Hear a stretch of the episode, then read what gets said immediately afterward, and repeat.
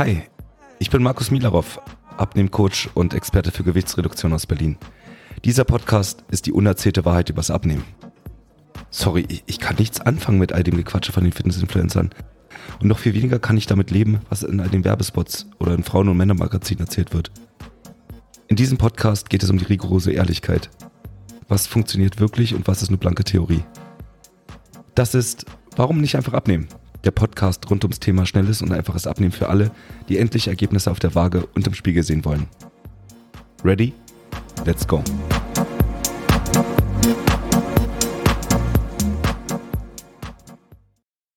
Herzlich willkommen zu einer neuen Folge dieses Podcasts und heute gibt es ein ganz spannendes Thema, denn es geht um die artgerechte Ernährung des Menschen und zwar aus Sicht eines Anthropologen.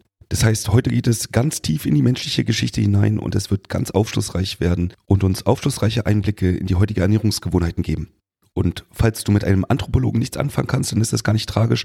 Anthropologie ist die Wissenschaft vom Menschen und zwar in natur- und kulturwissenschaftlicher Hinsicht. Das heißt also, dass Anthropologen sich mit biologischen, verhaltens- und sozialwissenschaftlichen Methoden auseinandersetzen. Es geht also um die Evolution des Menschen. Und wir schauen uns das Ganze heute mal aus biologischen bzw. aus ernährungstechnischer Sicht an. Denn wenn wir wissen, wie wir uns früher ernährt haben und wie unser Körper gebaut ist, dann können wir darauf Rückschlüsse führen, was denn unsere eigentliche artgerechte Ernährung denn eigentlich ist. Denn jedem von uns sollte klar sein, dass wenn wir uns nicht artgerecht ernähren, dass das natürlich Auswirkungen auf unseren Körper hat, sowohl gesundheitlicher Natur als natürlich auch für die Figur. Und ich starte auch gleich mal mit einem sehr drastischen Beispiel. Kein Mensch würde seinem Hund ein Stück Schokolade geben. Denn das ist ja Gift für den Körper eines Hundes. Bei unseren Haustieren achten wir also sehr darauf, dass sie sich einigermaßen artgerecht ernähren. Doch achten wir auch bei uns selbst darauf? Und da stellt sich nun einmal die Frage, was wäre denn bei uns artgerechte Ernährung? Und natürlich ist das einer meiner Hauptthemen als Abnehmcoach. Denn wenn ich Leute zu ihrem Ziel bringen möchte, dann ist Abnehmen ja das eine. Aber dann geht es natürlich auch darum, wie ernährt man sich denn nach einer Abnehmphase? Was wäre denn dann artgerecht? Wie kann man sich also im Alltag ernähren, dass das Gewicht auch dort bleibt, wo es ist, beziehungsweise nicht mehr hochgeht? Und an sich kann man sich diesem Thema relativ leicht nähern, denn wir brauchen ja einfach nur mal zurückschauen, wie haben sich denn Menschen im Verlauf der Evolution denn so ernährt? Denn unser Stoffwechsel bzw. unser Verdauungssystem hat sich in den letzten 100.000 Jahren gar nicht so sehr verändert. Einige Anthropologen gehen sogar davon aus, dass wir noch wesentlich weiter in die Vergangenheit zurückreisen können, bis zu zwei Millionen Jahre. Und dann kommt man sehr schnell darauf, dass unsere Vorfahren in der Steinzeit natürlich nur das gegessen haben, was die Natur so hergegeben hat. Das war also in der Regel eine Kombination aus dem Sammeln pflanzlicher Nahrung und Jagen. Und natürlich war das nicht nur von Region zu Region unterschiedlich, sondern natürlich auch saisonal bedingt. Und was unsere Vorfahren aßen, war unverarbeitet, naturbelassen und hing natürlich stark vom direkten Umfeld ab. Und für mich bedeutet das, dass die artgerechte Ernährung eines Mitteleuropäers wahrscheinlich anders aussieht als die eines Asiaten. Und das ist auch für mich einer der Gründe, warum es total Sinn macht, dass in Asien vermehrt Laktoseintoleranz vorkommt. Sprich, viele Asiaten haben die Schwierigkeit, dass sie Milch nicht so gut verdauen können. Und deswegen stehen in den meisten asiatischen Ländern Milchprodukte wie Käse, Quark und Joghurt nicht auf dem Speiseplan. Ganz einfach, weil es nicht so gut vertragen wird. Und dazu muss man sagen, dass man mittlerweile davon ausgeht, dass wir Europäer uns angepasst haben an unsere Ernährung. Das heißt, dass das ursprüngliche eigentlich so ist, dass man Milch nicht so gut verträgt. Und dass das Enzym Laktase, was dafür notwendig ist, Laktose, also den Milchzucker zu verdauen, bei vielen Menschen nach der Stillzeit einfach nicht mehr so viel produziert wird, was dann dazu führt, dass man Milch nicht mehr so gut verträgt. Bei uns Europäern ist es so, dass wir uns dessen angepasst haben und dass wir auch nach der Stillzeit noch weiterhin Laktase produzieren können in unserem Körper, was dazu führt, dass wir ganz gut mit Milch zurechtkommen. Auf jeden Fall möchte ich noch einmal dahin zurückkommen, dass es immer darum ging, dass wir Lebensmittel konsumiert haben, die halt unverarbeitet waren. Und das ist der Unterschied zu heute. Unser kompletter Verdauungstrakt ist nun mal darauf angepasst, eine große Bandbreite an Lebensmitteln verdauen zu können. Das hat uns Menschen so überlebensfähig gemacht. Und so aßen wir in der Steinzeit vermehrt Früchte, Nüsse, Samen, Wurzeln, Beeren und hinzu kam noch Wildfleisch. Und wenn du dich schon ein bisschen mit Ernährung befasst hast, dann bist du vielleicht hin und wieder mal über die sogenannte Paleo-Diät gestoßen. Die sogenannte Steinzeit-Diät. Und auch ich habe im Bekanntenkreis einige, die totale Anhänger von einer Paleo-Diät sind. Doch wenn wir jetzt von einer artgerechten Ernährung sprechen, müssen wir uns vielleicht mal anschauen, ob die Paleo-Diät tatsächlich so artgerecht ist, wie alle immer sagen. Denn wenn ich mir diese Art der Ernährung mal unter der Lupe anschaue, dann finde ich dort einige Ungereimtheiten. Denn ja, wahrscheinlich haben wir uns von Gemüse, Obst, bei Obst vor allen Dingen Beeren, Nüsse, Samen, Fleisch, Fisch, Geflügel und Eier ernährt. Aber ich bin mir ziemlich sicher, dass wir früher nicht gesüßt haben. Denn in der Paleo-Diät darf man vor allen Dingen süßen mit Honig und Ahornsirup. Ich kann mir zwar vorstellen, dass Honig hier und da mal im Speiseplan stand, aber ich glaube nicht, dass im Winter irgendwo Honig konsumiert wurde oder es zum Süßen von Lebensmitteln genutzt wurde. Aber auch die Tatsache, dass eine Paleo-Diät ziemlich fettreich ist, und zwar aus Fetten wie Olivenöl, Kokosöl, Avocadoöl, generell Avocado, Macadamia, Walnuss, Sesamöl, Palmöl oder Speck, finde ich für europäische Verhältnisse sehr seltsam. Denn artgerecht würde ja bedeuten, saisonal und regional zu essen. Also das, was so in der Umgebung vorkommt. Und ich bin mir sehr, sehr sicher, dass wir hier in Europa nicht an Kokosöl gekommen sind und auch nicht an Avocado. Und auch die in der Paleo-Diät erlaubten Kartoffeln und Reis, zwar eingeschränkt, glaube ich nicht, dass das früher in der Steinzeit hier in Mitteleuropa auf dem Speiseplan stand. Aber das kann ja jeder selber für sich einschätzen. Jedenfalls kann man sich dem Thema artgerechte Ernährung von verschiedenen Seiten annähern. Und das Einfachste wäre es doch einfach mal, sich die Ernährungsweise anderer Primaten anzuschauen. Denn immerhin sind sie über 99 Prozent verwandt mit uns. Und wenn man sich die meisten Primatenarten anschaut, dann sieht man, dass sie sich meistens pflanzlich basiert ernähren und es dazu fleischliche Beikost gibt. Und nein, das ist kein Plädoyer, sich vegetarisch zu ernähren, keineswegs. Doch wie ich das in anderen Podcast-Folgen immer wieder betont habe, der wichtigste Baustoff oder Nährstoff in unserer Ernährung ist nun mal Eiweiß. Denn ohne Eiweiß geht gar nichts.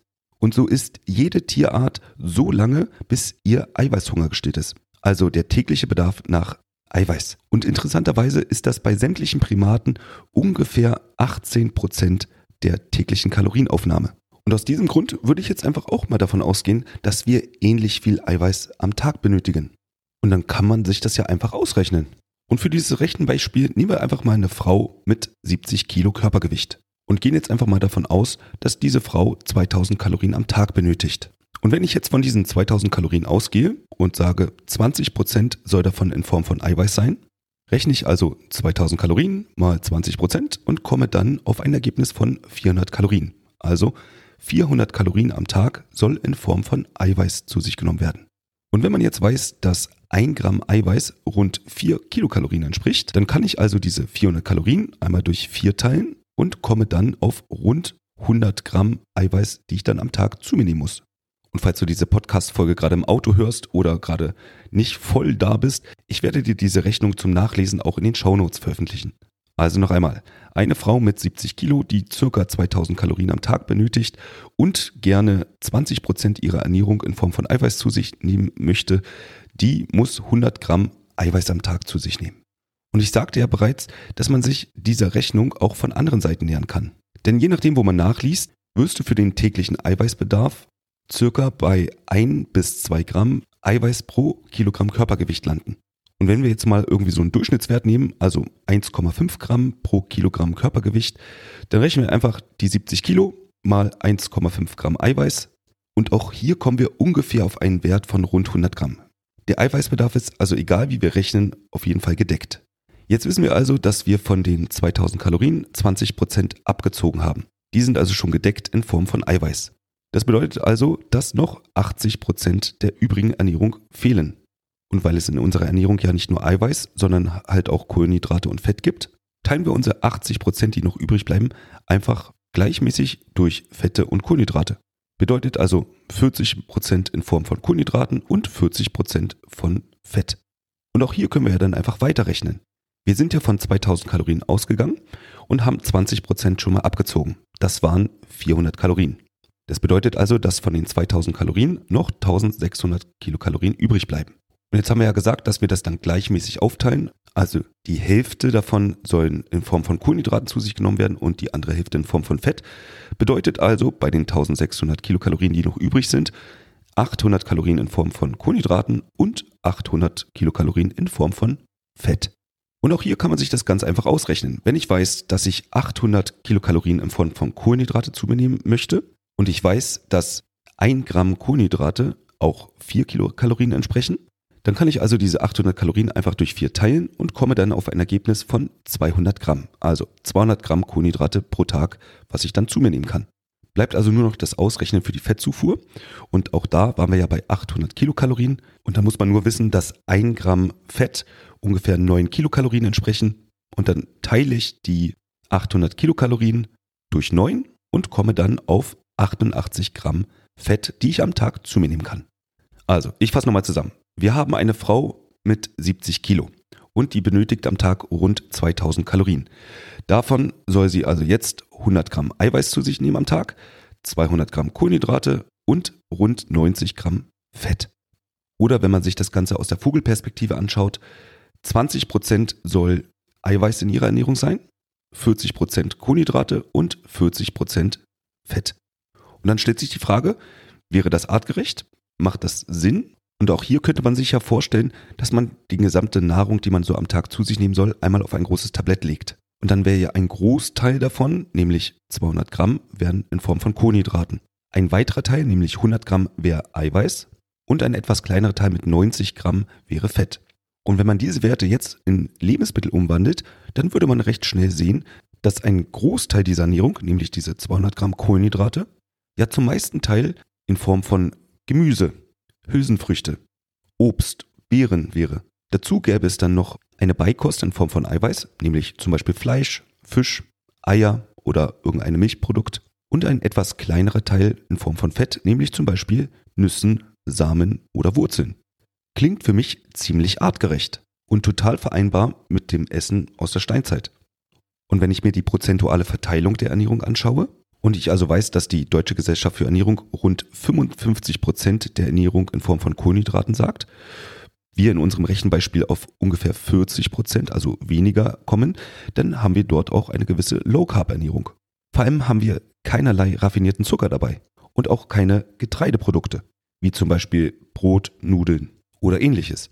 Denn klar ist, in der Steinzeit haben wir noch keinen Ackerbau gehabt und dementsprechend haben wir auch noch gar kein Getreide angebaut. Wir konnten uns also gar keine Nudeln, Brot oder ähnliches herstellen. Und an dieser Stelle kannst du ja mal selbst für dich reflektieren, wie deine heutige Ernährung denn so aussieht. Denn bei den meisten ist die moderne Ernährung oft geprägt von verarbeiteten Lebensmitteln, also hohem Zucker, hohem Fettgehalt und eine Vielzahl von Zusatzstoffen. Und genau diese Ernährungsumstellung auf unsere heutige Ernährung führt nun mal signifikant dazu, dass wir mehr Erkrankungen wie Übergewicht, Diabetes Typ 2, Herz-Kreislauf-Erkrankung und auch bestimmte Krebsarten haben. Und viele dieser Erkrankungen waren in Jäger- und Sammlerkulturen fast unbekannt. Wir haben uns also über Jahrtausende hinweg ganz anders ernährt und sind für die heutige Ernährung evolutionär nicht optimal ausgerüstet. Und was bedeutet das jetzt für die Praxis? Wie könnte man sowas einfach umsetzen? Naja, eigentlich ist es ganz einfach. Du achtest einfach darauf, dass du bei jeder Mahlzeit eine gewisse Eiweißquelle hast und isst dazu Gemüse. Und zusätzlich reicherst du deine Ernährung mit gesunden Ölen wie zum Beispiel Olivenöl an. Zwischendrin gibt's ein paar Nüsse oder auch mal hier und da eine Käseplatte. Und schon bist du wesentlich näher an einer artgerechten Ernährung dran, als du das jetzt vielleicht gerade tust. Aber lass uns doch mal genau reinschauen, wie kann denn so ein typischer artgerechter Tag aussehen? Wie wär's denn morgens aufstehen, einen Kaffee trinken und dann machst du dir zum Frühstück ein Ei mit ein bisschen Rohkost, zum Beispiel Gurke oder Paprika klein geschnitten. Dazu noch ein bisschen Käse, weil da ist nämlich genügend Fett drin, oder statt des Käse einen Quark. Und zwar den mit viel Fett. Denn wir brauchen ja gesunde Fette in unserer Ernährung. Zum Mittagessen gibt's dann vielleicht ein bisschen Fisch, wie wär's mit Lachs oder Kabeljau und dazu ein bisschen Gemüse. Das könnte jetzt zum Beispiel eine Gemüsepfanne angebraten in einer Pfanne sein. Und da kann auch alles rein, was so saisonal da reingehört. Zum Beispiel Zucchini, Aubergine, Paprika, Pilze, Zwiebeln und so weiter und so fort. Zwischendrin gibt's eine kleine Zwischenmahlzeit, wie wär's mit einem Apfel oder ein paar Beeren wie Erdbeeren, Himbeeren, Heidelbeeren, irgend sowas in der Art und dazu eine Handvoll Nüsse. Und abends gibt es wieder eine Eiweißquelle, das kann wieder Fisch, Fleisch, Eier, irgendwelche Milchprodukte sein, das kann aber auch in Form von Hülsenfrüchten sein, also wie wäre es da mit einer Boden- oder Linsenpfanne. Oder wenn du abends nicht warm essen magst, kannst du dir auch einen leckeren Salat machen. Das Ganze wieder mit einem schönen Olivenöl und vielleicht ein paar Samen oder Nüssen mit hinein und dazu von mir aus ein Hüttenkäse. Es ist also gar nicht so schwer. Und obwohl du mehrfach am Tag Eiweiß zu dir genommen hast, ist deine Ernährung zum Großteil immer noch pflanzenbasiert. Denn wenn du zum Beispiel 200 Gramm Kohlenhydrate, also diese 800 Kalorien am Tag, in Form von Gemüse essen möchtest, dann kannst du oder musst ordentlich was essen, um das überhaupt aufzufüllen. Ein Großteil deiner Ernährung wird auf jeden Fall aus Pflanzen bestehen. Das wäre für mich eine artgerechte Ernährung. Und an dieser Stelle muss ich dir einen kleinen Hinweis geben. Diese Art der Ernährung, also die artgerechte Ernährung, die kann dazu führen, dass du abnimmst. Muss aber nicht. Ich kann dir auf jeden Fall versprechen, dass du mit dieser Art der Ernährung nicht zunehmen wirst und dass das eine Ernährung ist, mit der du auf jeden Fall dein Gewicht halten kannst. Wenn du speziell nach einer Ernährung fürs Abnehmen suchst, dann solltest du dich andersweitig umschauen. Denn eine Ernährung, die deinem Körper all das gibt, was er braucht, also all die Nährstoffe und Energie, die dein Körper so am Tag braucht, führt natürlich dazu, dass es keine Notwendigkeit gibt, an seine Notreserven ranzukommen, also an die Fettdepots. Denn wo keine Not, da auch keine Notwendigkeit. Wenn du also erstens wissen möchtest, wie du richtig abnehmen kannst, und was genau für dich eine artgerechte Ernährung wäre, wie man das für dich ausrechnet, dann melde dich doch einfach zu einem kostenlosen Kennenlerngespräch bei mir an. Dann werden wir genau das für dich einmal herausfinden. Den Link dazu findest du wie immer in den Show Notes. Und damit bin ich auch schon am Ende der heutigen Folge. Ich hoffe, es hat euch gefallen, es hat euch weitergeholfen und wir hören uns. Das war eine Folge Warum nicht einfach abnehmen? Der Podcast rund ums Thema schnelles und einfaches Abnehmen für alle, die endlich Ergebnisse auf der Waage und im Spiegel sehen wollen. Ich bin Markus Milarov und für weitere Folgen zum Thema Abnehmen abonniere jetzt diesen Podcast und hinterlasse gerne ein Review.